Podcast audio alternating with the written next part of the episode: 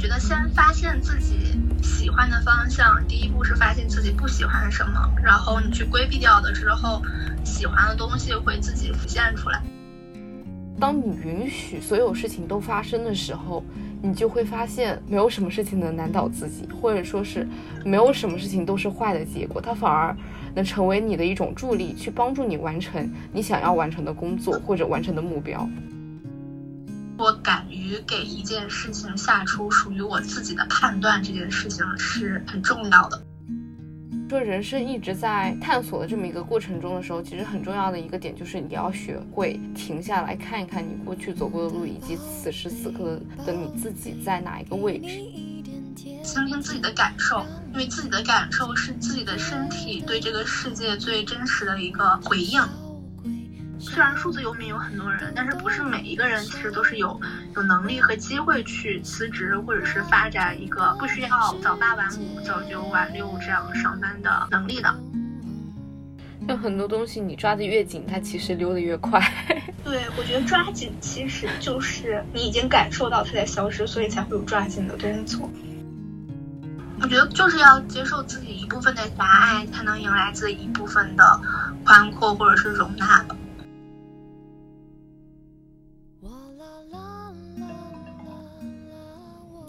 喂，Hello，Hello，你好，瑞瑞 是叫瑞吧？对吧？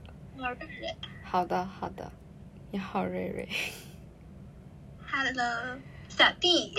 Hello，嗯，你是我这个小小的计划的第一位嘉宾。真的？对，就是与陌生人交流的第一位嘉宾，所以。那他。对。你跟我想聊的主题是什么相关的？因为我看你之前有简单的说了一下，是和工作。嗯，我回来的路上也想了，可能还是从工作上会比较多，就是从工作和自我的联系上会比较多。因为如果谈关系的话，我觉得一个是有信息信息差，还有一个是会自己因为有信息差，所以后面可能会有点自说自话的那种感觉。哦，明白了，所以那还是主要是聊工作，对吧？嗯，OK，好的，没问题。因为你要不要先简单的介绍一下，或者跟我分享一下你自己，然后以及你现在在做什么样的工作，或者说是在工作中遇到了一些什么样的事情，经历了什么样的东西之类的。好，好呀。嗯，首先自我介绍，可以叫我瑞瑞，去年六月份毕业的。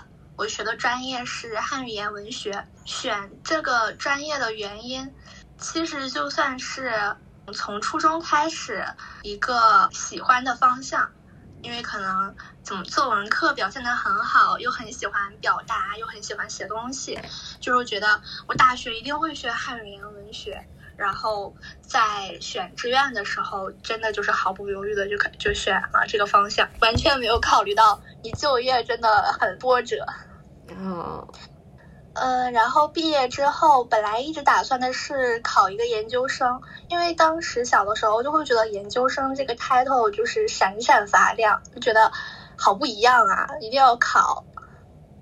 但是就是在十月份的时候就一直都都准备嘛，到十月份的时候，突然对自己要就是要去的路和要学的东西，自己会有一个不是很相信、很信任。或者是很奋不顾身啊，那我就要学这个，把这个当做我以后都要学的东西。那个是我第一次能感受到自己的回应，可能之前都是在自己的脑海中觉得自己做什么什么会比较好，那个可能是感受到了自己，所以在当时就是放弃的时候，没有说很可惜，反而有一种你听到了自己撞出去，然后又反弹回来的那个声音，会觉得很踏实。当当时就是去考试的时候，自己还是考了。那虽然就可能，但是自己好像专业写作考的还挺高，之前还没有练过。我就在想啊，不愧是我，还挺开心的。然后毕业之后就工作嘛，我是我是东北人。嗯。嗯，然后然后当时毕业也很。草草，就是疫情，所以就是在家毕的业，完全没有就是那种仪式感。然后我觉得也挺好的，就没有没有说一定要圆满的结束或怎么样。任何一种方式，其实都是结束的一种。所以在当时没有毕业的实感。嗯，当时在家的时候，就是会觉得想要逃，就是你不知道你自己在哪儿，整个人状态很不好，就是待不住，然后很焦躁。当时就是觉得去哪个城市都一样，但是就是一直都不知道去哪。那个时候就在刷短视频，刷到了青岛，觉得青岛很漂亮，很好看，很向往。所以就是过了一周就定了去青岛的计划，也是在线上，在线上一开始拒绝了上海的一个工作，然后在青岛现找了一个，所以就是定好了在青岛的工作，就直接去青岛了，在青岛待了半年。我是去年十二月二十五号回的家。嗯嗯嗯，就是从。去年六月开始工作，一直到现在，可能已经换了八份工作了。嗯，这份这八份工作是有相关联的吗？还是不关联？只是自己感兴趣，所以就去做了。完全不关联。我可以跟你说一下，哦，可以啊。嗯，文案策划，第一份是文案策划，然后在这份工作里面兼职一个，就是也要写一些儿童剧本杀，就是文文案策划兼儿童剧本杀编辑。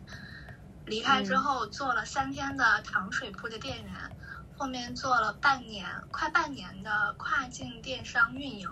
嗯，后来来到杭州，做了一家家居公司的数据分析。嗯，离职之后做了，嗯，咖啡师。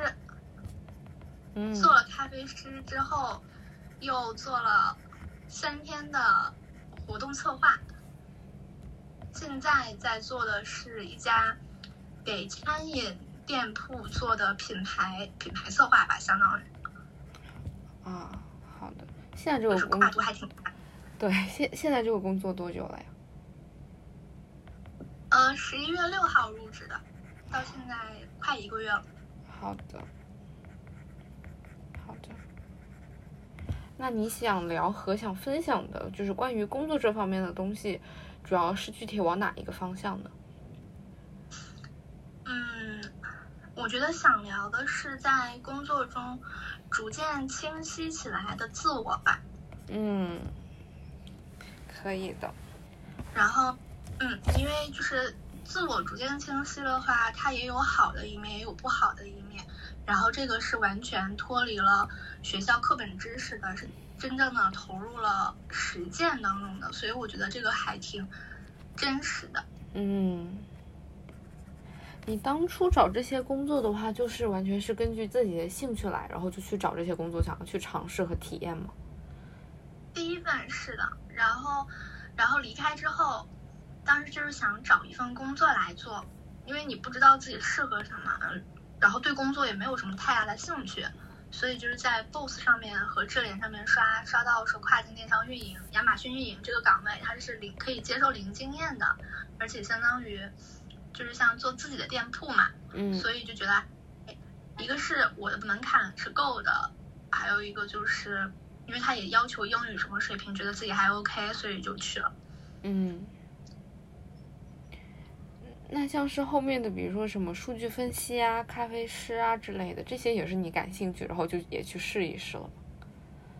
嗯，数据分析这个还挺有意思的。就是来杭州之后，杭州有一个七可以住七天的人才驿站，然后在杭州，我又联系到了一家做青年社群的青年共居的这样的一个人，我是想住在那个共居的地方。所以在这七天之中，我一直在找工作，最后找到了这一份数据分析。我对他的，我对我对当时工作的要求就是双休离家近，这个就刚好符合，然后我就去了。哦，明白了。就是我对前面几份工作，就是因为没有自己的方向性，就完全就是不挑，就是所以那个标准都很，要么就是零经验的，然后我自己有相相匹配的硬性要求，要么就是双休离家近。嗯。明白，那你觉得在做这些工作的过程过程中，就是你有找到你所喜欢、所合适的一些方向那种感觉吗？有，因为我觉得先发现自己喜欢的方向，第一步是发现自己不喜欢什么，然后你去规避掉的之后，喜欢的东西会自己浮现出来。嗯，那你能说说你现在喜欢什么吗？嗯，我现在喜欢自己还是比较喜欢写东西，就是想从事一些跟写、跟表达和传达的工作的相关。嗯。那我觉得其实本质上你是没有脱离你自己的初心的，就还是像当初高考报志愿的时候，你义无反顾的没有考虑到将来的去向，就还是选择了汉语言文学这么一门专业。所以，对对，给我的个人的感觉就是，你在这一整个探索自我的过程中，其实你最终还是回归到了自己初心的这么一个状态，去做相关的工作以及相关的一些事情。而且我觉得这个初心很有趣，就是一开始的时候，我们并没有就是说抱着我以后就从事这个职业，或者是说我就确定了我要卯着劲儿做这个职业，做文字方面的工作。当时是希望给自己不同的选择，但是就是可能，嗯，这一段这个时间下来的话，还是发现自己喜欢做这件事情，而且能把这件事情做好，就感觉这个初心它是隐藏的，然后它是慢慢浮现的。嗯，有个自己感知自己的过程，我哎，我很赞同。嗯，所以你现在像在给餐厅做策策划呀这方面的，主要就是负责一些文案方面的工作吗？还是你会就是可能再找一个副业，然后去写一些你自己所喜欢的一些内容？会再找一个副业，而且有考虑过换工作。当时面试的时候，就是给他给他看我自己的。就是给一些社群写的活动推文，但是这个老板就没有看，然后就是说我们的工作是干嘛干嘛，跟品牌文案相关的。当时以为是可能文案的发挥水平会多一点才进来，然后工作这一个月发现它更像是一种商务 BD。你解释一下什么是商务 BD 吗？因为我不是很了解。嗯，商务拓展嘛，它更多的是对接。我的工作内容就比如说和抖音的工作人员、大众点评的工作人员、小红书的工作人员去对接一系列活动，说我们这有一个套餐，我们这有一个什么什么活动，然后你来给我们上一下，你来给给我们找达人、招募探店这一种像中间中介的一个角色。哦，明白了，所以并不是你所想要的。是的，而且这老板贼抠，就是我们要是出外勤的话。就我们的那个路路费，他是不给报销的，就很很无语。然后我跟我朋友讲，我朋友说啊，这也太抠了，这岂不是自费去上班？我说我每次去刷那个地铁的时候，我都很无语。那像当初就是有签那种比较正式的入职合同嘛，然后在合同里面会不会就是有表明，就是会给你出一些什么报销的费用之类的？完全没有，我都后来都不知道有出外勤这件事情。然后后面出外勤，我还以为就是这个可能会到月底的时候，你就给一张表格去报。后来悄悄问了同事，同事说 no，不不会给你报的，这个就是你自费。除了你说有一个超过十块、二十块的打车费用，而且是你跟他你在跟他说你会打车，然后他同意的情况下，他还他才会给你报。而他给你报，有的时候他会省略掉那个零头，比如说我是二十几块钱，然后他给你报二十。就是看不到这个程度，我当时很无语。我说行，真是不错。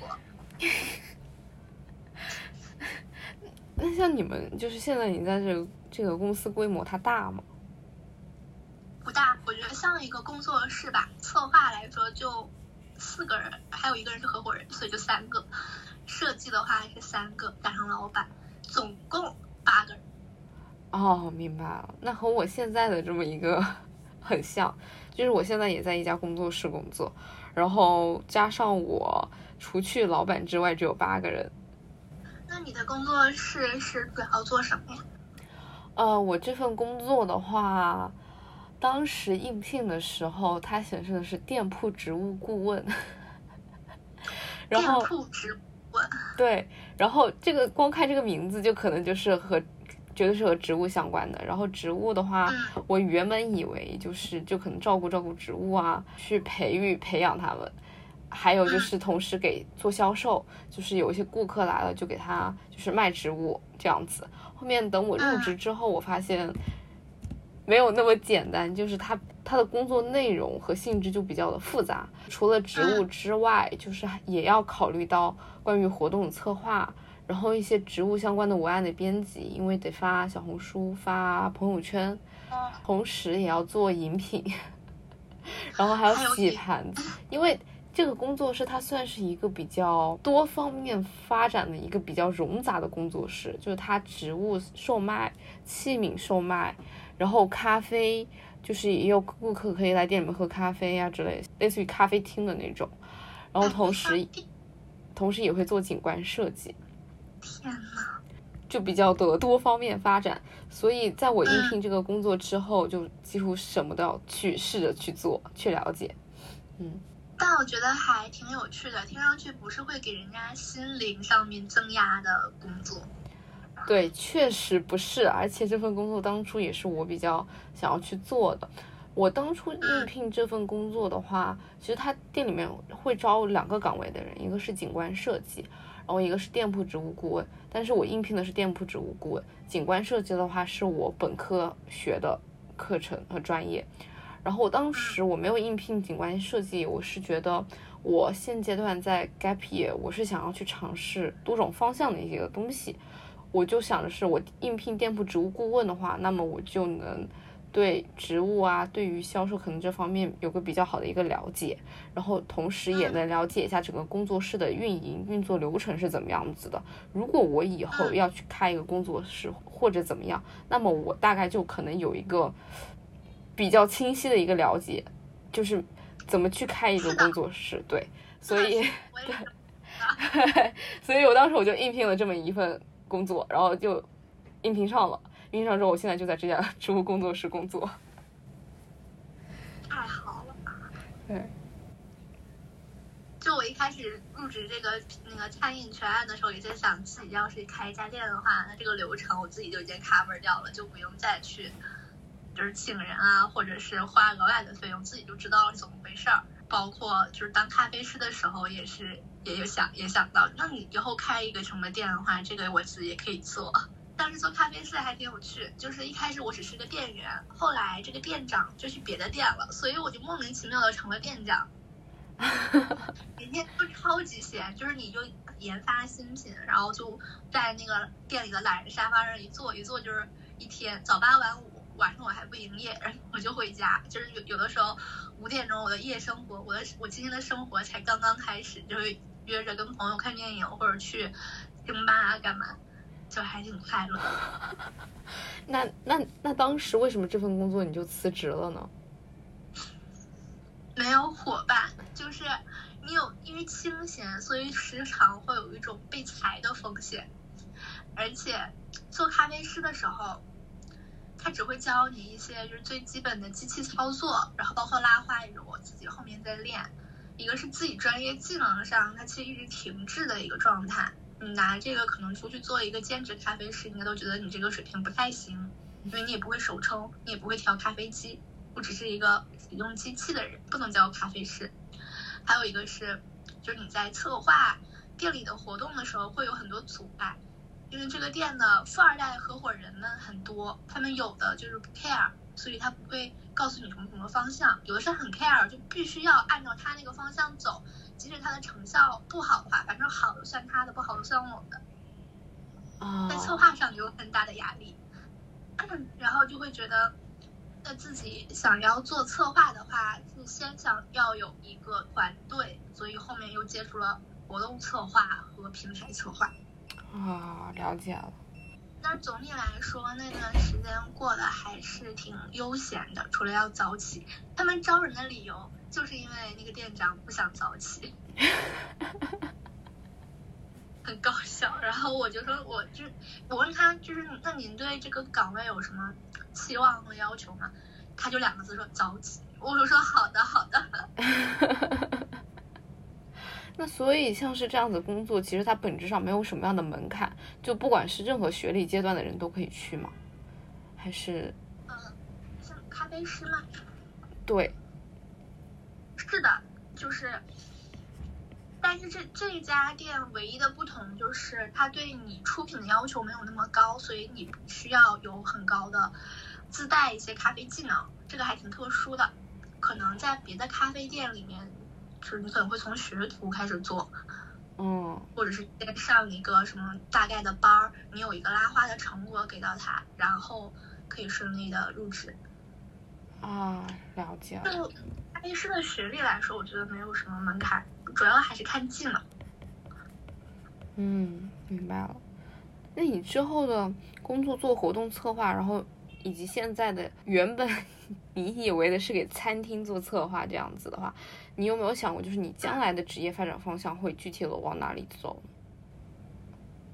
嗯，有过，因为这个工作在做快就是半个月，十一月末的时候，我就会感觉到很很折磨。就是这个跟我之前离职的各种各样的原因都不一样。之前离职的一份工作，可能就想的是就是接受不了，不想做了，觉得还要尝试一些别的，就是很果断的离职了。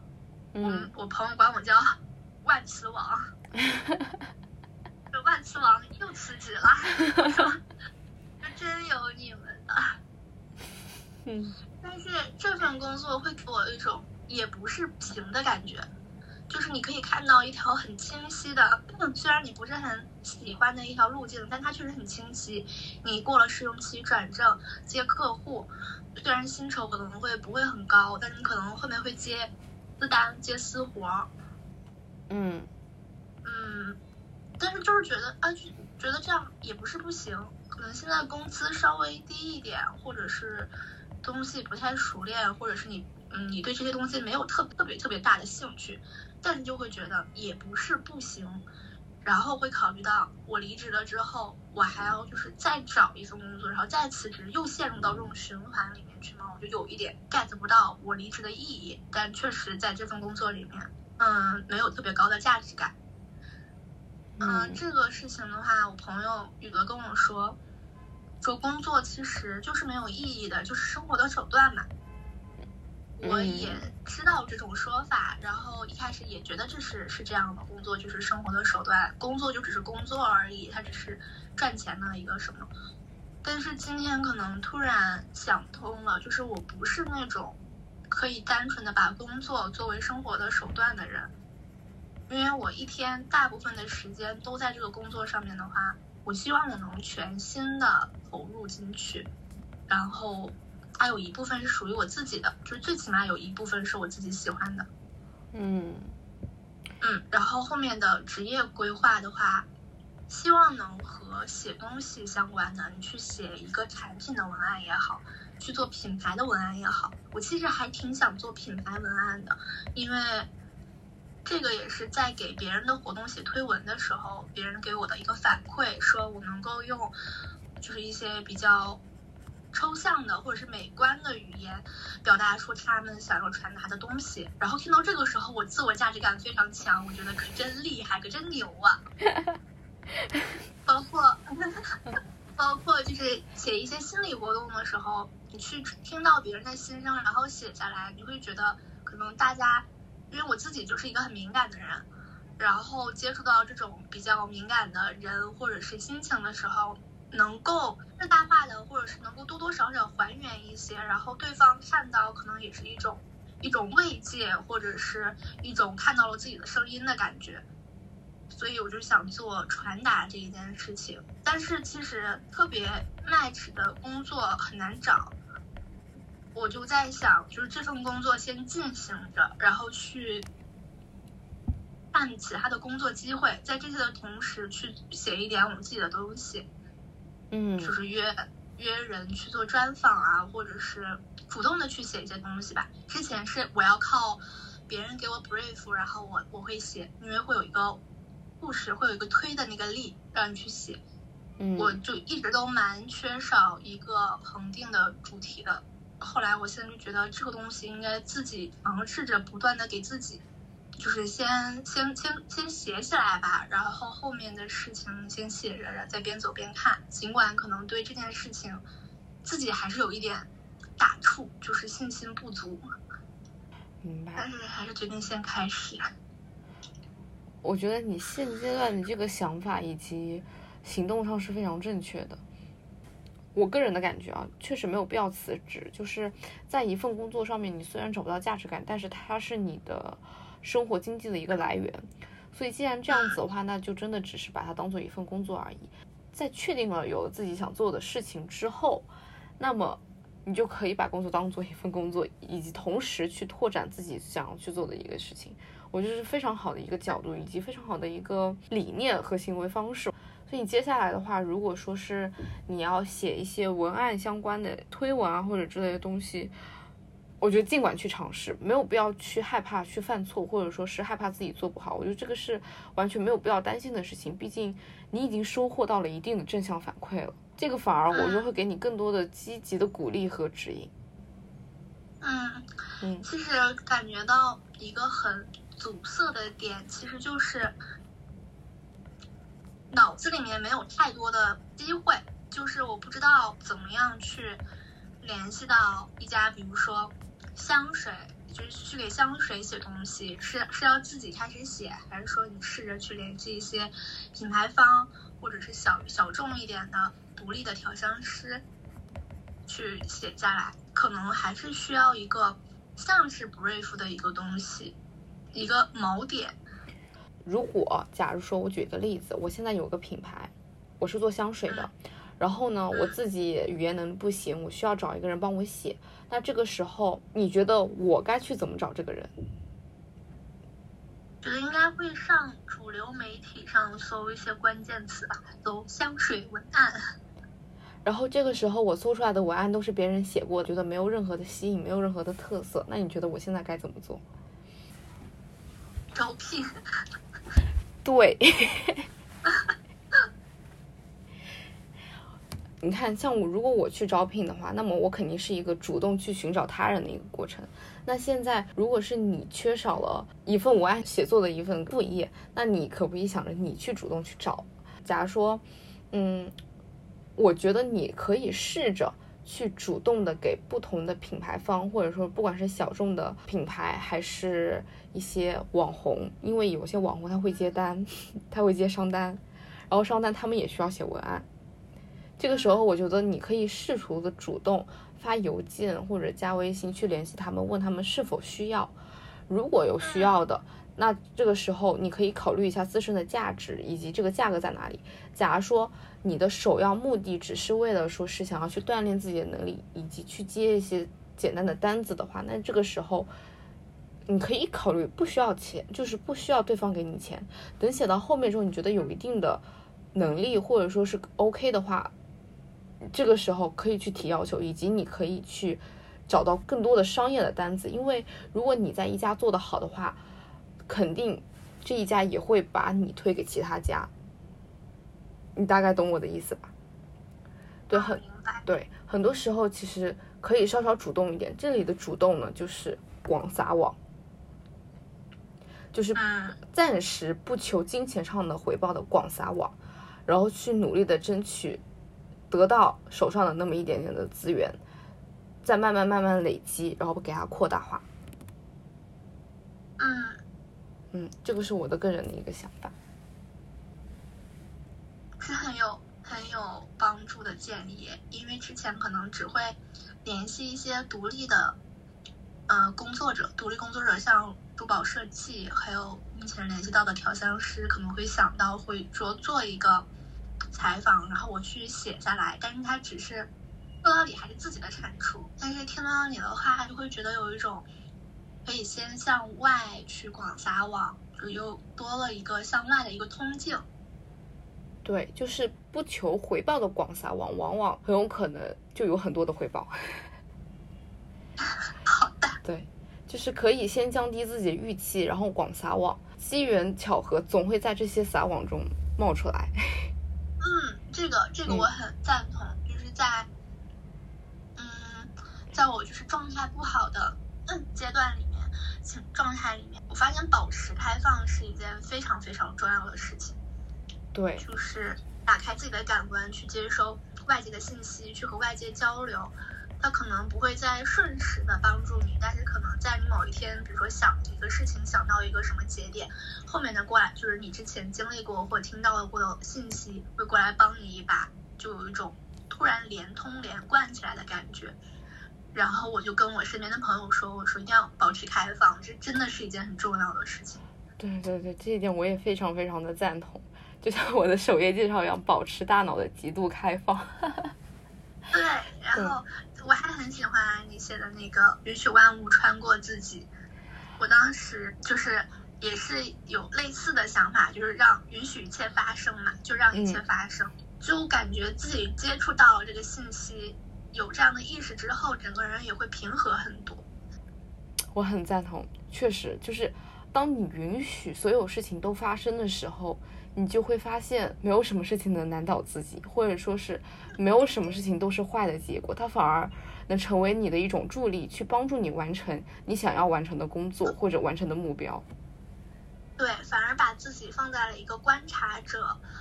去看这样的一个过程，而不是看看到自己他在这个事情上给自己产生的一个结果，就有一种很很变通、很灵动的感觉，不会有一种啊，那我今天就栽在这里了，然后这一个坎儿什么的，就会觉得是一个过程。对对，你现在这个工作，以及你刚刚跟我分享的，就是想要试着去接品牌文案的一些商业单之外，你还没有其他想要扩展的一些方面？嗯，暂时想不起来。我，那我觉得这两个做好就很重要了。嗯，就是因为这个方向，嗯，在这半个月就是翻来覆去的想，就是要为什么要这个工，要离开这个工作，确实对我来说是一个很全新的阶段。之前虽然离职又入职又辞职，没有给我留下太多的痕迹。也没有太多的思考，回过身思考的一个过程，就会觉得我还要去尝试，还要去探索。然后到了今天这份工作的时候，突然有了我离职之后了之后，然后呢还要陷入到这种循环之中，陷入到这样的一个想法里面，所以就是也是想了挺多。就是当你有了你目前的这么一个想法和意识之后，其实你可以跟着自己心里面的感觉走。我是时候该停下来，先试着要不做这么一份工作。对我就是你刚刚说的，就是我心里面在想的，就是要不就先停下来，慢慢来，就是缓一点，不要立刻，不要图爽。嗯，如果你心里对你说，啊，你说你说。我想说，如果你心里已经有了这个答案，那就这么做下去。就很多时候，其实要尊重自己的内心去做这么一个决定，而不是去受外界的一个影响，或者说是去受周围环境的一个影响。嗯，同意。因为最近这几年裸辞的风都刮得很大。嗯，就大家会会确实会有一点不爽，挺爽的。觉得也很也很对啦，因为毕竟。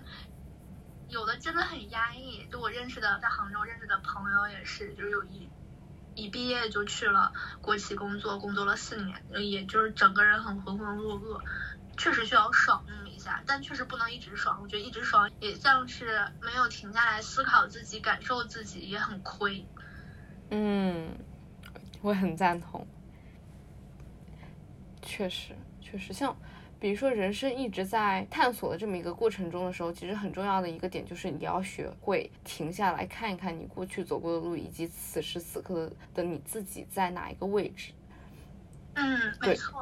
对，感受自己就是找自己、找自我这件事情，真的不是你完成了之后就不需要再思考的东西，因为自己确实是不断在更新的，然后也需要。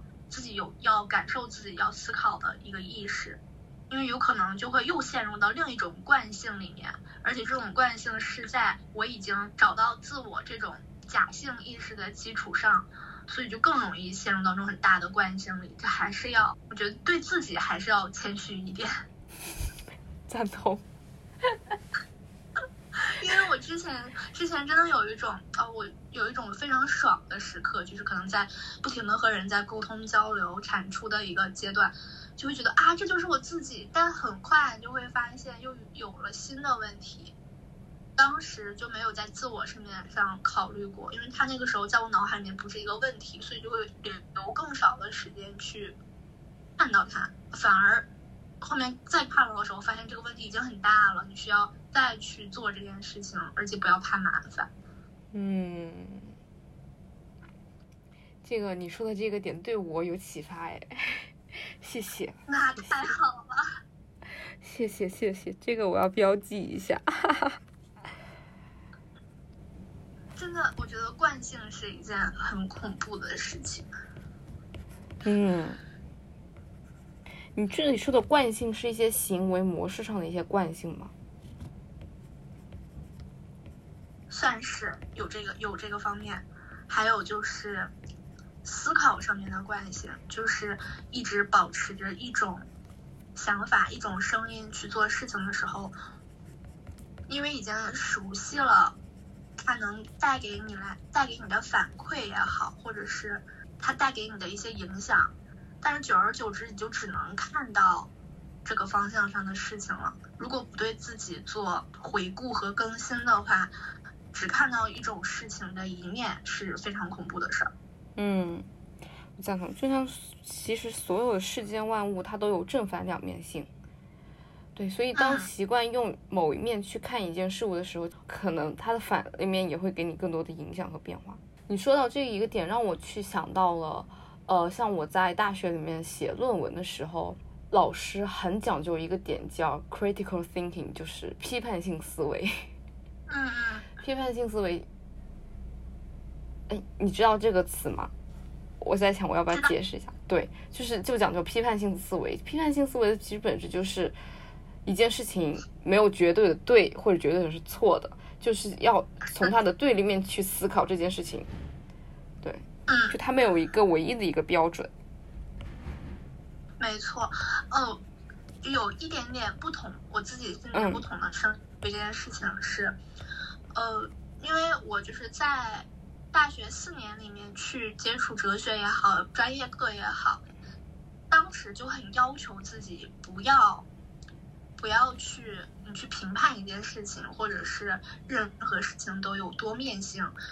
但是就是在这个过程中，嗯，慢慢的你就会发现你听不到自己的声音了，因为你无法去，就是我当我就就我个人而言，我当时无法对一件事情给出我自己的判断，因为我觉得我自己的判断是狭隘的、片面的。我是用一种，当然也有一种就是对自己那种超我的。一个一个反射在里面，就是说，那我希望我自己做的全都是对的，全都是好的，所以就是我不会去主动的评判一件事情。但是毕了业之后，就是在呃社会生活里面，我发现你去感受到自己也是同样的重要，就是我敢于给一件事情下出属于我自己的判断，这件事情是很重要的。这个我觉得就是倾听自己的感受。因为自己的感受是自己的身体对这个世界最真实的一个回应，我现在反而是在把握自己的感受这件事情，因为一件事情它确实是有多面性的，嗯，然后哦，确实它也是在很多方面不分对错，但是自己要知道对于自己什么是对的，什么是错的，可能是确证自我存在的一个原因。那你觉得对某一件事情评判对与错的一个标准是在哪里？就是你会有你自己内心的一个标准。那内心的这个标准的话，是外界给给你的，还是你自己去判断的？我觉得我不能规避掉外界给我的影响，但是我可能在这个过程中会更努力的倾听自己的声音，然后自己的声音，我觉得有的时候它就是。片面和狭隘和只为自己感考虑的，但这个我觉得是不用太去批判自己，就是对自己的一种接纳吧。可能我评判一件事情的对和错，就是不在它对错的这个层层面，而是我会关注自己的反应，我要不要在这件事情事情上多逗留，或者是多去做纠缠，或者我我要不要再去为这件事情努力。或者是关注，放置自己的目光，嗯，最多的还是倾听自己，因为我之前就是有一点点伪理论，就是伪理论主义，确实是太太相信书本上的理论，反而会忽略掉，就是会会有一种现象是，我用自己的理性去指导我自己的感性，但是理性和感性本来就是两个区域。你没有办法说，我就必须要求你自己要这么做。但是我当时可能自己的感受上是我我不想去这样，但因为我自己理性上有一个很完美的超我，所以就要求自己那样，搞得我自己很痛苦、很纠结、很拧巴。因为你这这种并不是真实的自己的想法嘛，所以在外界看，你也有一点伪善，就是你可能他们感受到了你可能不不会这样，但是你却逼着自己这样，而且自己意识不到。这个也是一个很恐怖的事情，嗯，就自己又痛苦，然后又没有办法做最真实的自己，然后还无法和自己那个完美的超我隔离，整个人就很混乱。我觉得，那你大概是什么时候去意识到这么一件事情的呢？我想一想，好像是在，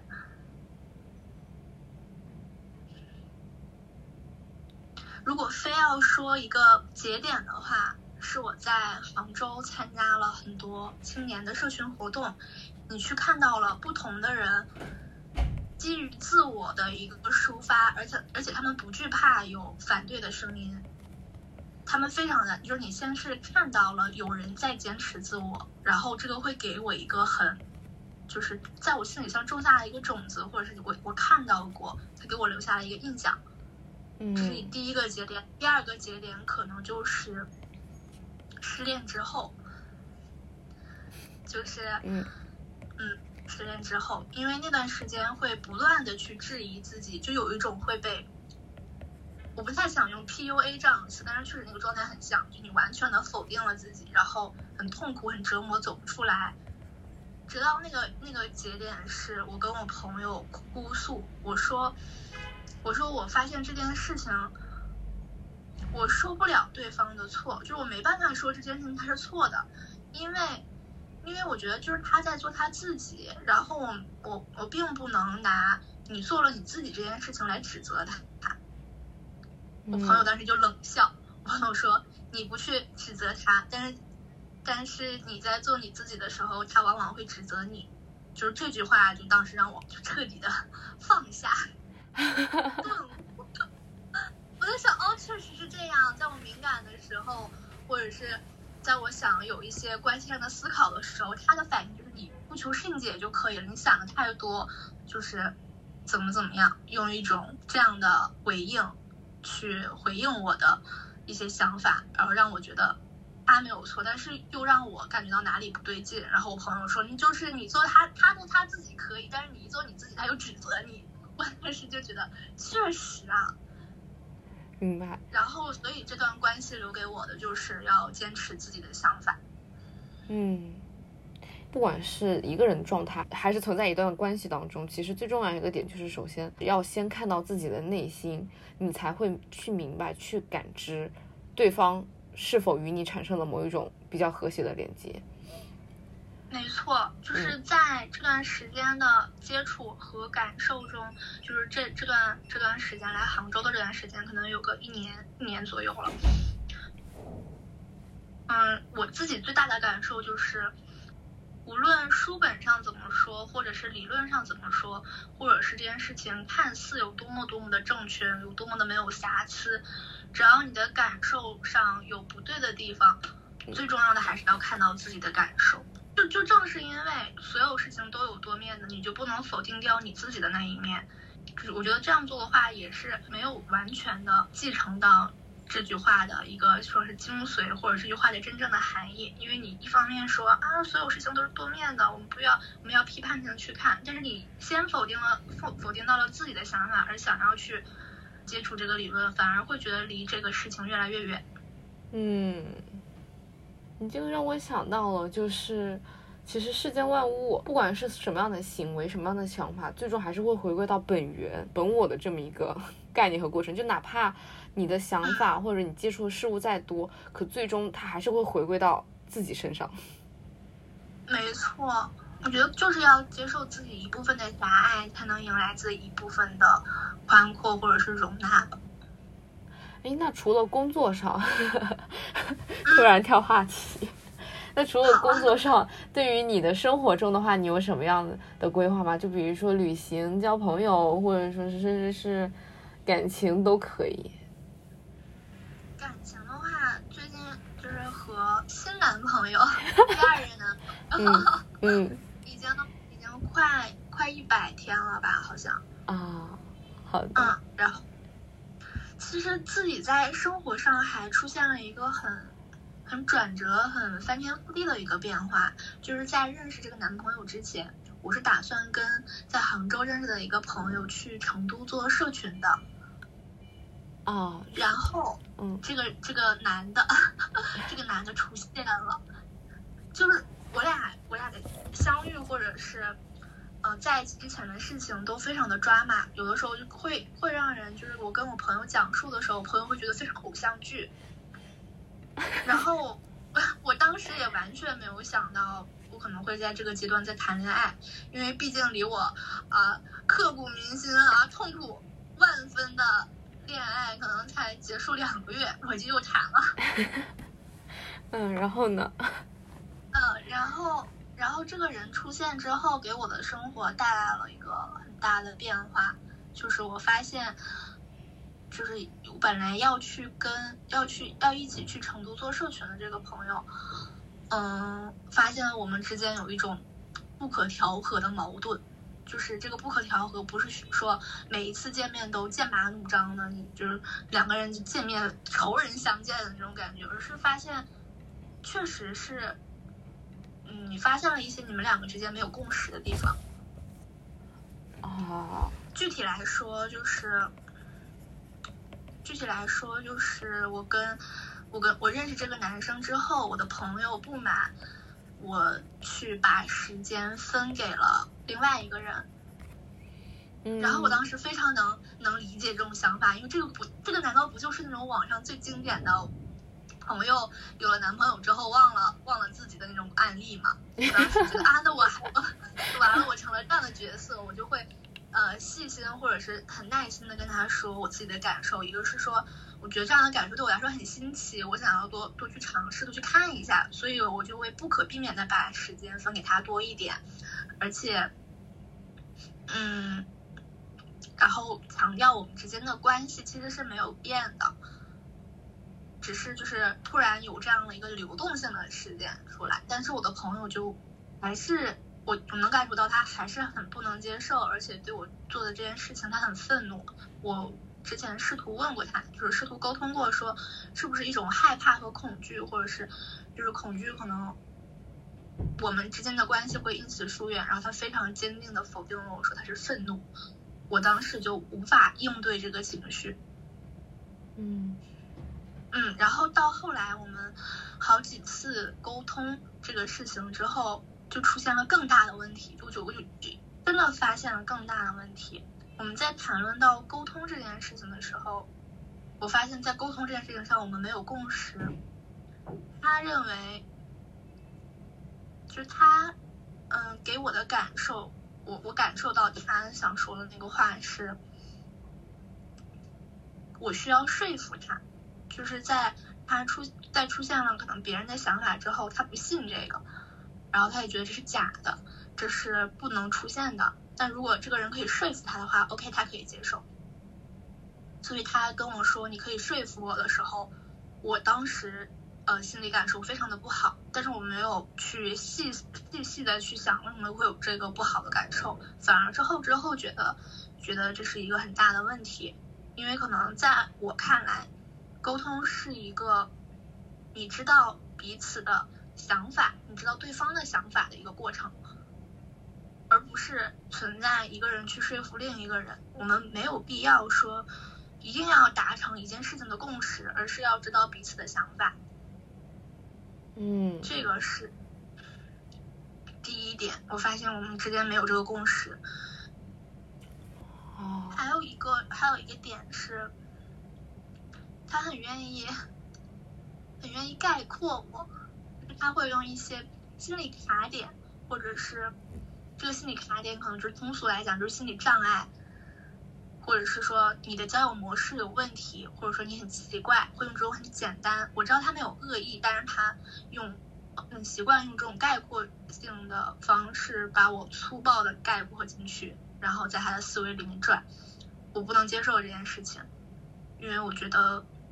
就是因为这样做，他会给我一种感受，他丝毫不会考虑到你是你的想法。因为我在跟他无数次的说我自己的想法怎么怎么样的，发长篇大论，发小作文，他只用一句话说我这只是你的感受和想法，我并不这么想。他没有，他可能自己就没有一个倾听，或者是做不到倾听的一个一个动作。然后我会觉得这也是没有办法沟通的。原因，嗯，然后所以最后你和你的那个朋友去成都办社群的这么一件事情就没有了，就吹了。对，对，目前来说就吹了。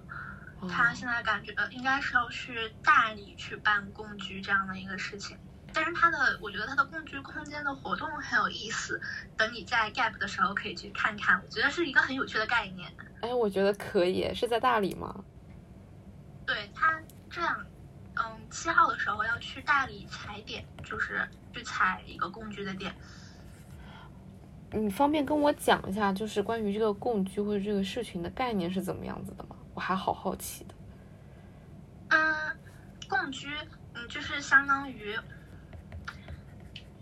他他一开始一开始这个概念是他和他的朋友住在一个房间里面，然后会有一种爱的。和交流的这种流动，让每一个进去这个房间的人都会觉得很舒服，就是你感受到一种很包容、很乌托邦、很共产主义的一个事情。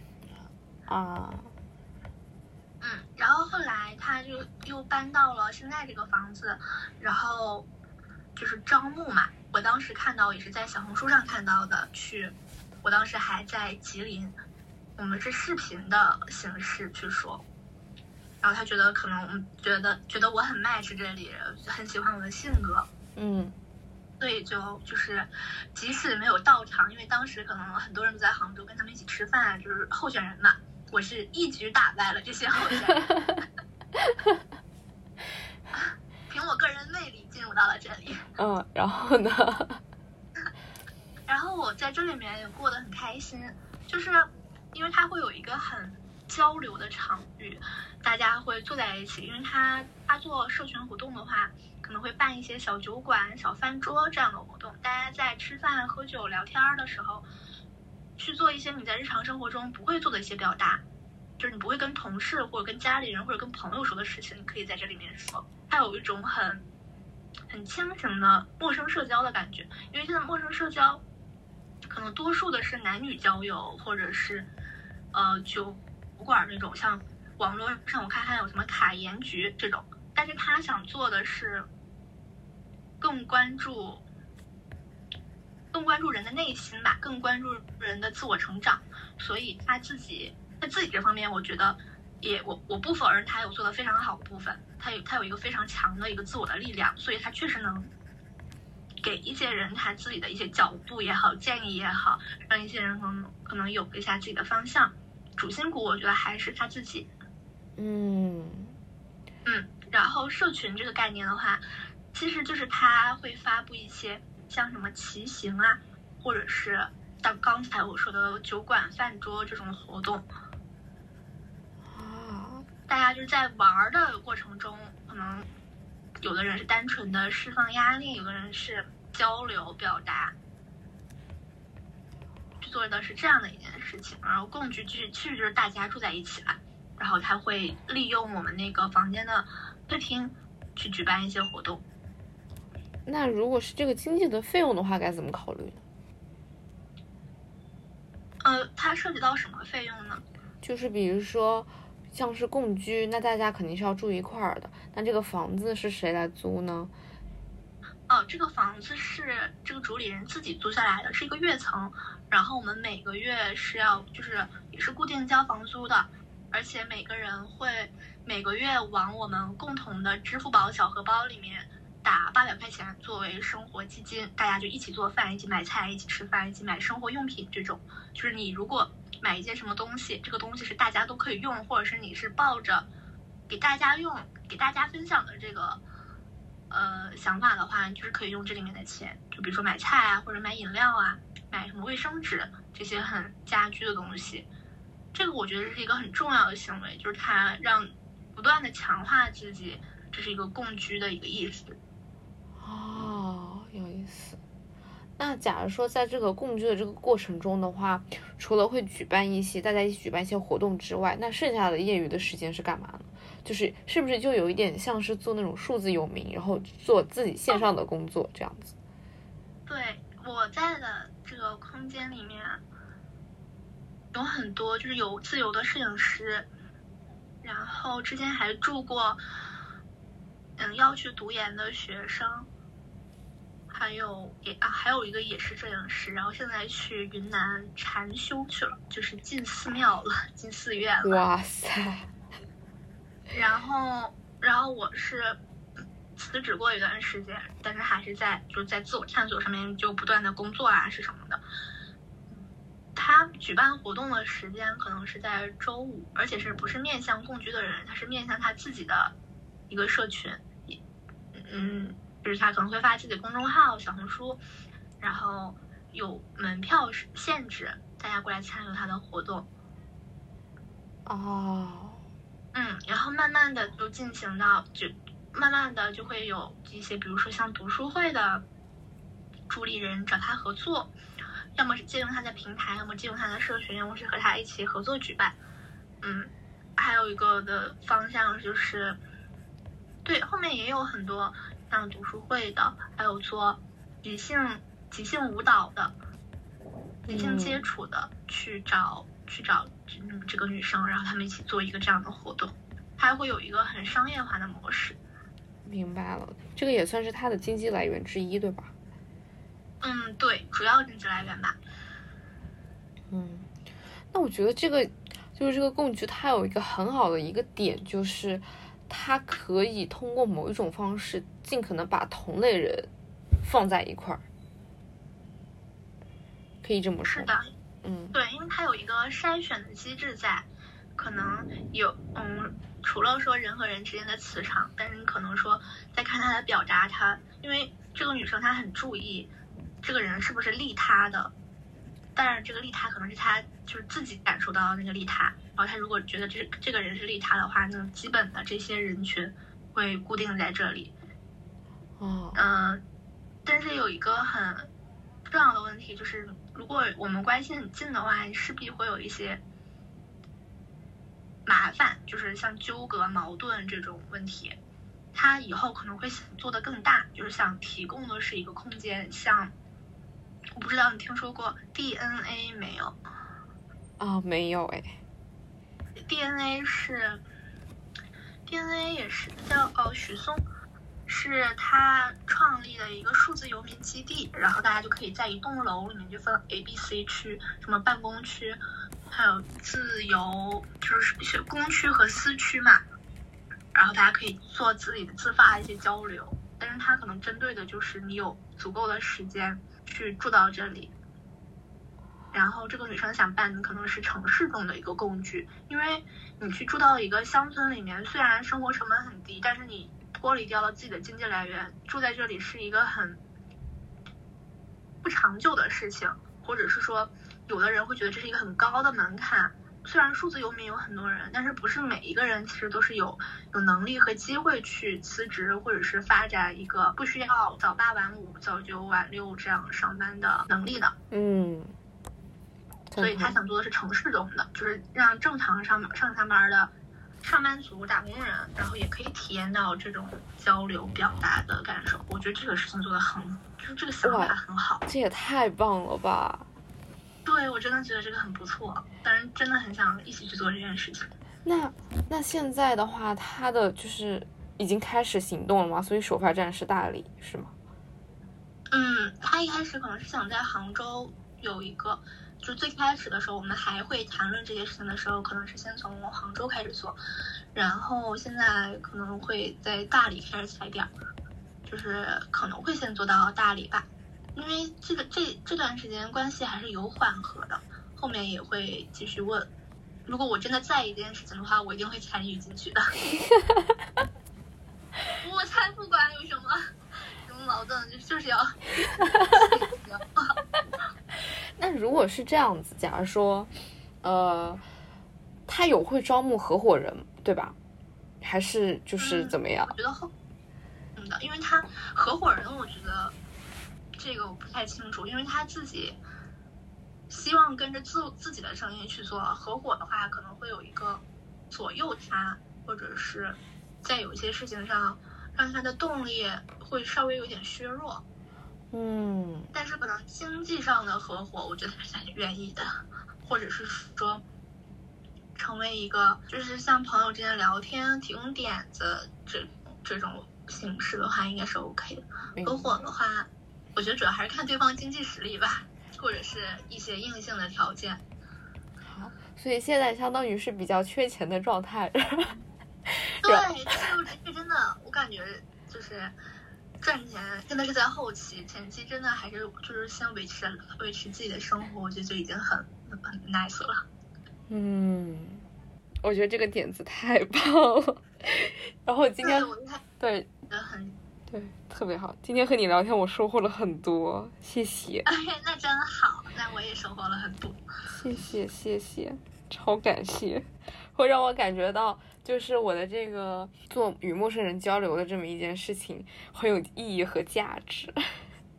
那真好，因为这件事情本来就是有意义和价值的。我觉得，就是看到你。发小红书的那个文案，我觉得，因为，因为就是招募播客的很多，其实，但是很少会我看到，我看到其实很少会有人在自己的帖子里面写做这件事情的始终，就是我为什么要做这件事情，以及我感受到了什么，我想要感受到了什么。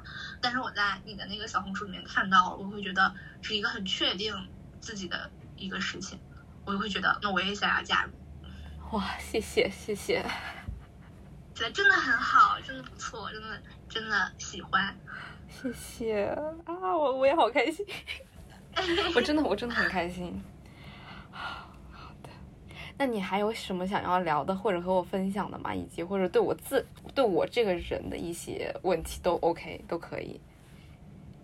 哦，好啊，因为我看到，嗯，当时好像在小红书里面有一些疗愈的经历，我很想了解一下这个。其实我的疗愈经历并没有的那么的复杂，或者说是那么的专业，是因为也是不对。我觉得，我觉得我该在我的播客里面做到一种极度坦诚的一个状态，就是呃，我在二零年那一会儿，还是一九年，具体的时间不太记得是哪一年了。然后因为是在疫情当中，然后。呃，其实那个时候是可以上网课的，但是我还是毅然决然的就去到了英国。然后去到英国之后，我内心的想法就是，不管上不上网课，我都要去英国。是因为我觉得我在国内那样子的，因为上网课就是在家里面上嘛，就是会感觉太过于的安逸了。家对我的感觉就是是舒服的，是安全的一个状态。如果在一个舒服安全的状态去学习，去。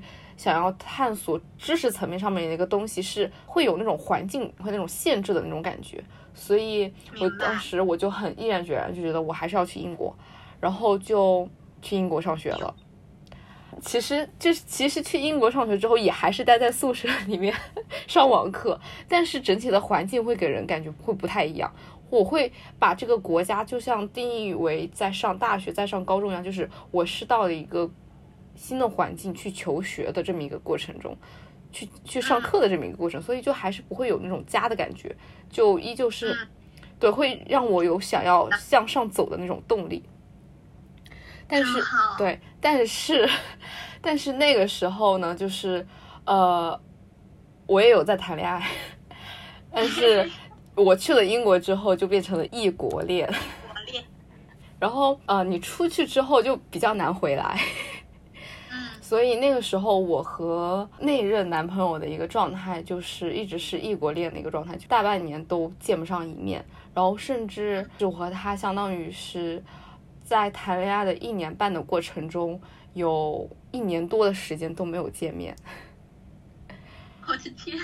然后那种感觉就是非常的，是一种精神上的一种折磨，就像是你很认真的付出了一段感情或者一段经历，就是你你又很在认真谈这么一段恋爱，但是因为距离的一些问题，会导致两个人会增加很多的矛盾，以及没有共同的话题，因为你们两个没有生活在一块，没有经历过相同的事情，所以当你跟他说一件事情的时候，他是没有办法共鸣和理解的。然后当他跟我分享的时候，我也没有办法共鸣和理解。就哪怕我是喜欢这一个人的，可是会随着时间的变化，对方会变，我也会变，慢慢慢慢的就没有办法。对，嗯，没有共同的生活经历。对，然后那个时候就是哪怕是很认真的对待这段感情，但是中间还是有很多很多不可调和的问题和矛盾存在，然后最后面就分手。其实到感情的后半段的过程中的时候。我已经非常非常的痛苦了，但是我还是会去说服自己，会去自己 PUA 自己，不能更懂。对，那种感觉是。对，就是是不是我自己有什么样的问题，怎么样子的，所以才导致我自己那么痛苦，或者说是怎么样？对。就会从自己身上找很多很多的问题，以及这个过程中也会把很多莫须有的一些想象、一些存在问题的因素继续加入在里面，对，然后就会更痛苦。把这些事情，对，然后到后面之后就分手，嗯，就是从呃感受到痛苦到分手的这么一段过程中的时候，还是处于一种看不清的一个状态，然后当时。就看了很多很多心理学相关的一些书籍，想要去从中去找答案，去找原因。我也是，就是不理解自己，理解这件事情。对，就想要去找答案和原因。可是，在你处在找答案、找原因的那个过程中的时候，你看似找到了，实则是没有找到的，就是你还是没有办法去解决它。然后只是到了后面的，再到后面分手之后的很长一段时间的这么过程中的时候，你才会慢慢慢慢的去发现其中的原因是什么，或者是才会找到那个答案。就是当时当下那个状态，你在看书的那个那个过程中，其实是怎么说呢？就是你感觉是找到了，但是好像本质上又没有解决实际的一个问题那种感觉。对，会有这种感觉。对，然后就是在这么一个过程中的时候，就看了很多心理学相关书籍，甚至还有一些什么神秘学，然后 玄学，就是什么都看。很努力，真的很努力。然后我就让我感觉到比较有意思、比较可笑的一个点是，我在努力找答案、找解决方式的过程中的时候，对方好像没并没有什么实际的行动。没错，我的天呐，对方好像不 care 这件事情，或者是他他不求甚解了。对，或者说是会让感觉就是对方跟我说他明明也很痛苦，但是他却没有任何的去主动找一些解决的方案，或者说是和我一起去找解决方案这么一个情况，就会让我更加的痛苦。是的，是的。对，然后分手之后再回过头来看这段感情。就会发现其中的自身存在的一些问题，不是他的问题，就会会去发现自身存在有的问题，就是因为这个时候更会内观自己了。但是当时的那个状态下，反而是站在他的角度去想自己的问题。现在分手之后的情况就是，是站在自己的想角度去想我在这件事情中做的一些事情，就是和他是没有没有任何关系了。所以这个对我来说也是一个。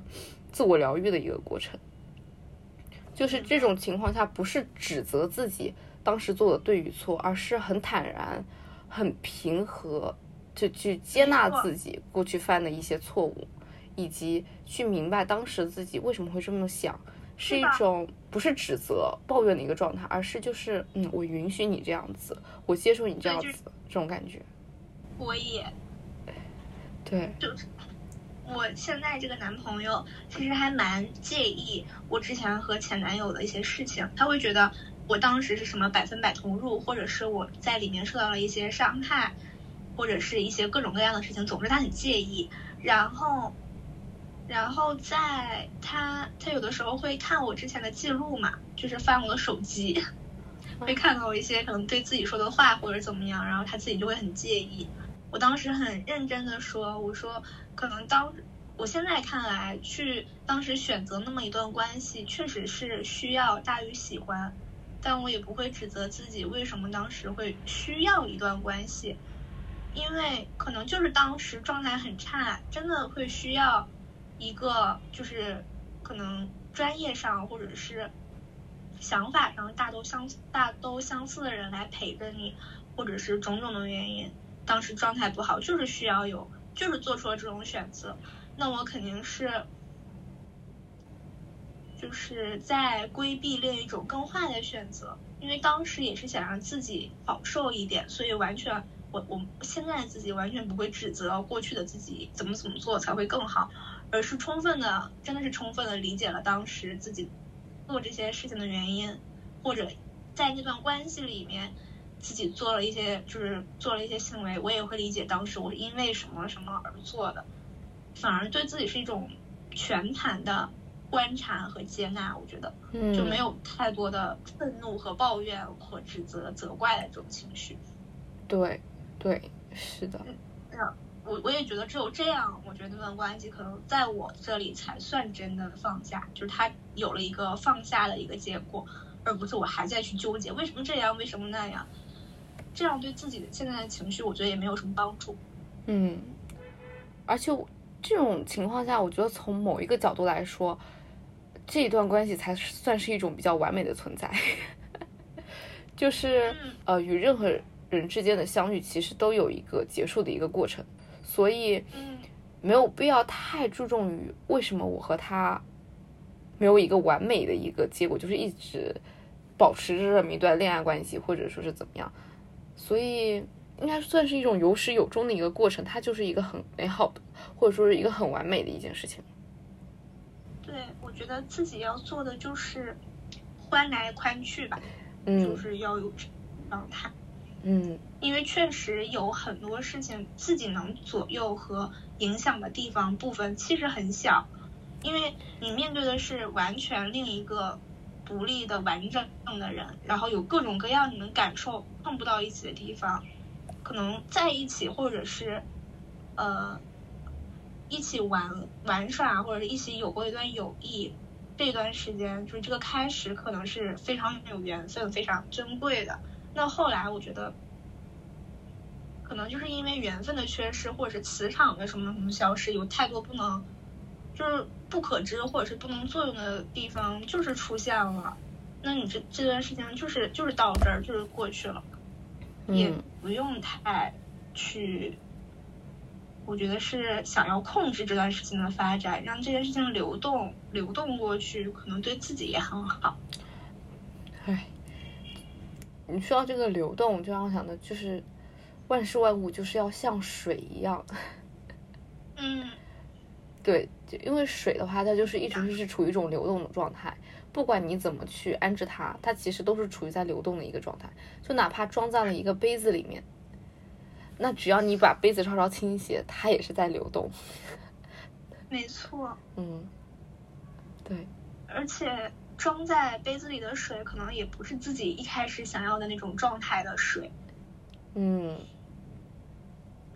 我觉得有的时候确实是个自己对一段关系或者是一个事情太强的控制欲，会让自己痛苦。就是你没有办法，确实确实是没有办法控制的，但是你还妄图想要控制这件事情。让他达到你心里满意的一个什么结果？首先他不会达到，其次是这个过程会非常痛苦，因为你就眼看着他脱离掉了你的掌控。嗯，赞同。像很多东西，你抓的越紧，它其实溜得越快。对，我觉得抓紧其实就是你已经感受到它在消失，所以才会有抓紧的动作。哇，这这句话好有好有意思。哇，真的。你真的好适合去写文案 相关的东西啊！我谢谢你，又给我一些动力。因为我感觉你说的很多话就是金句，就是那种就是放在小红书上面会火的那种。写，赶紧写，赶紧表达。对，甚至就是你可你也可以就是主动的去写一些你生活中的一些想法和日常，你完全可以 PO 在小红书上面。然后，如果很多人很与你共鸣，会点赞，甚至这个时候也会有一些商务之类主动找上你，想要让你帮他们写文案。OK，对我之前也觉得，我我其实对表达自己有的时候很羞耻，但是因为我想做的事情是，就是可以说是帮别人或者是替别人表达别人的想法，然后我就会想，如果我连我自己都表达不了的话，那我我又能给谁表达呀？就是觉得还是要不断的暴露自己。其实我会有一个问题，就是你对于呃表达自己比较羞耻，你觉得为什么会觉得羞耻？嗯，就是我觉得让太多的人看到你的想法或者是写的一些话，然后他们会有不同的目光，然后我就很恐惧那样的目光，就是在之前，在之前会很恐惧。会觉得，可能还是不太，一个是把自己预先放到了一个受人关注的地方来，还有一个是我承不想承受那样的关注。嗯，明白。那现在呢？现在就是觉得没有那么多人想要知道你想什么，你就是想发你就发好了。赞同。是的。就是大家都在过自己的生活啦，不要给自己加戏。对。钱嘛。对，我赞同。我的摄影师室友，他一直以为他很喜欢我，但是他一直会以为我是那种会天天说，嗯，比如说不懂什么什么的永别了，就很小红书的一个人。然后他有一次看到了我的就是文字的一个作品集，他就很惊讶，他就会觉得。就是会想东西想的很深，或者是有不一样的表述，他就鼓励我。他因为他认他是本来他是一个模特兼摄影师，所以他很鼓励身边的人去做表达自己，让自己被看见这件事情。嗯，所以他就说表达是一件表达和被看见是很重要的，说鼓励我多多在朋友圈或者在社交媒体上发。嗯，我也我也是，我也鼓励你。都来鼓励我，快！我也在想快点发，就是先先写了，先如实的写，然后再随缘的发。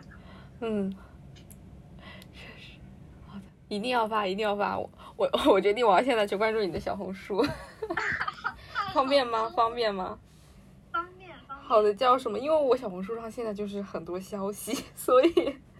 好，它叫没有重量的下午。好的。但是现在字都很杂，一些日常。没关系。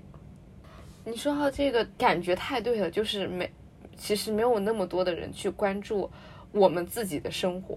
就是我刚开始的时候，呃，我是就是在小红书上面会记录我的日常，以 blog 就是图文的形式去记录我的日常，然后一般会积攒三十六张图片。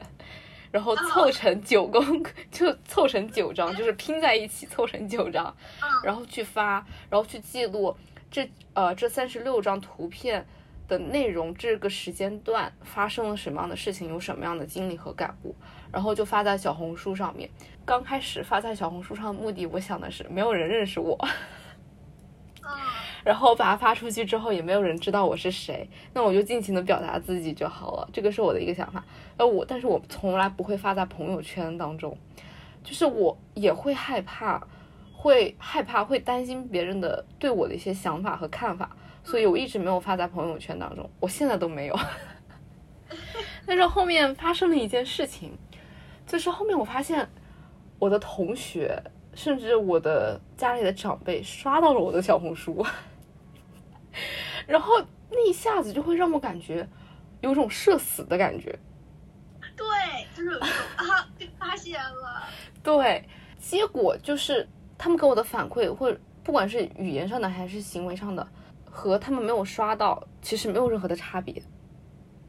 甚至也会鼓励你说啊，原来你在记录生活，原来。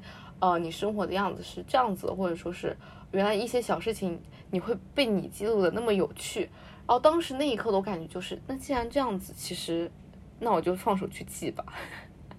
虽然现在也没有发到朋友圈当中，但是我会更勇于的在网络上去表达自己的一些想法，以及说是不会害怕被别人看到，被生活中所熟知的人看到。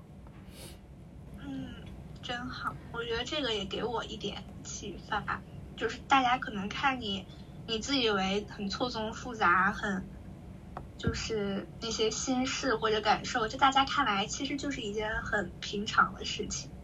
就是也不会，一个不会有太多的好奇心去窥探，一个是，多数我觉得是，因为不是很，不是很在意，反而会有一种很善意的感受。对，或者也不会不必去想预设对方是善意的，预预设对方是怎么样的，就是做自己想要做的事情，我觉得就可以。嗯，对，而且。而且任何行为在做，比如说发表自己的想法，或者说是发表图文或者视频的这么一个过程中，它的核心的目的就还是为了取悦自己而已。所以，那既然这样子，他已经取悦到了你了，那他给你带来什么样的结果，其实并没有那么重要，或者说是也没有必要去害怕被别人看到。确实，嗯，真好，赞同。启发，喜欢，啊，谢谢，我也谢谢。好的，好的，现在已经录制了差不多一个半小时了，你觉得要不要我们今天就先到这里呀？可以呀。好的，好的，就是和你聊天，和你录制很开心。我也是，这个比我想象的确实还要开心一点。嗯，我今天收获真的非常非常的多，非常非常感谢，非常非常感谢。而且你是我邀请的，就是第一位嘉宾，就让我有了如此多的收获，就会让我真的超级超级开心。我也，我也是第一次真的参与到了一个播客的招募里面，就会真的就是真正意义上的去。在播客这个基础上和对方交流，我觉得我也觉得很厉害，很开心，而且我就觉得反正一整个下来，有看到自己，也有看到你的一个过程，包括我也收获了很多，嗯，自己的反馈吧，就是可以说是或者是表达的反馈，或者是一些新的新的跟自己完全不一样的生活的人，他的一些想法，这个很难得，我觉得。嗯，而且是一次坏的，是的，是的，嗯，就是对于我而言的收获，我觉得很关键一点一个点就是，我和你交流的过程中，我也在梳理我自己。你跟我抒发的很多很多观点，就是我会把它放到我自己身上去想，我是不是也这么想的？结果发现，其实很多观点我们两个是有类似的，以及也是树立我自己的一个过程。就是以前很多一些点，我可能不那么想的明白的，不太那么明白怎么一回事的，在通过你你跟我的交流的这个过程中，通过语言的表达。会让我有一种恍然大悟的感觉，然后你的语言表达能力真的特别特别好，这个是让我感觉到超级棒的一点。所以你说你学汉语言文学，以及你后面要去做文案策划这些内容，我觉得太适合你了。天呐，这是我这段时间听到过最开心的话，真的是很正向、很正向的一个反馈。真的，真的太适合你了，就放手去做吧，就不要去害怕它。哦，嗯，好的，好的，好的，那我们今天就先录到这里。好，好，然后后面的话，我尽量今天把它给剪出来，然后中间，对，因为主要是因为找我的人太多了，就是有点出乎我的意料。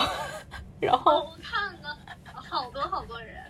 然后，然后我就想，那既然这样子的话，我就尽量一天录一期，然后就当天给把它剪出来。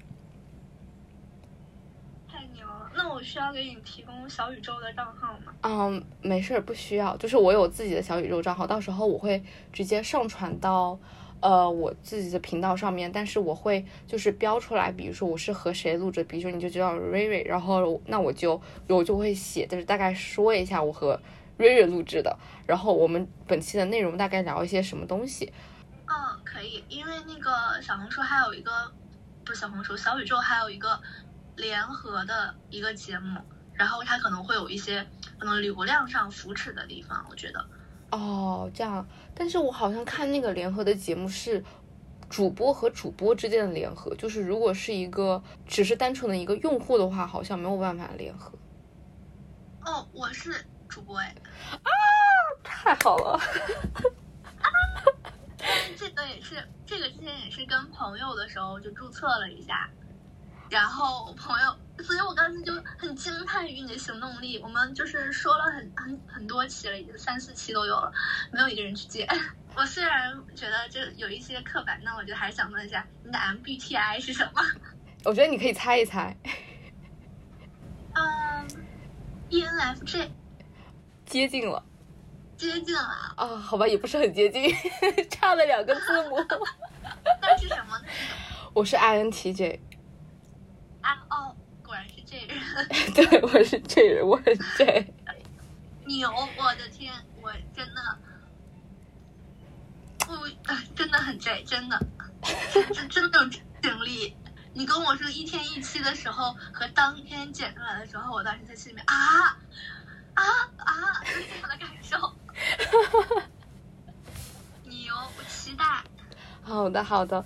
然后，呃，关于我自己的播客的话，就是有一个小小的一个点，就是我会邀请我每一位录制嘉宾分享一首他们喜欢的歌，然后我我会放在要么是开头，要么是结尾，就一般是结尾。对，我喜欢这个。好的，那你有什么喜欢的歌可以分享给我吗？然后到时候把它放到播客的结尾里面。我我我现在在想，我是放张悬的还是放拉拉德瑞？可以两首都放。好了，那我就放张悬的《宝贝》和拉拉德瑞的《Young Beautiful》吧。OK，好的，没问题。呃，《宝贝》这首曲子我也超级喜欢听，是很老的一首歌了，但是我也很喜欢。对，而且他其实有很多，就张悬的话，或者是他的歌曲也有很多别的，也很好。但是宝贝，我觉得对我的意义真的很大，就是他可能是第一个让我有像现在网络上，呃，很常说的那个爱自己的那个概念，我觉得是这首歌最先植入到我的脑海里的。哇，你这么一说，我之前我完全没有意识到这首曲子原来是这样子的。呃，就是因为我当时听这首歌的时候就很然后难过的时候也会听，就会觉得，就是就是感觉就是会跟自己会有一种更更悦纳自己的那种感受。然后打雷姐的《杨美丽》就是《Young Beautiful》那首歌，一开始也没有在两在盖茨比里面听，是在一个港片的混剪里面他用了这首，然后。我非常非常喜欢它的前奏，就是它的音乐的部分，就有一种很恢宏、很壮美的感觉。嗯，然后听的时候会就真的会收获到你身体知觉上的一种震动，但是现在可能会比较少，之前就每听一次都有，它还是我最喜欢的歌。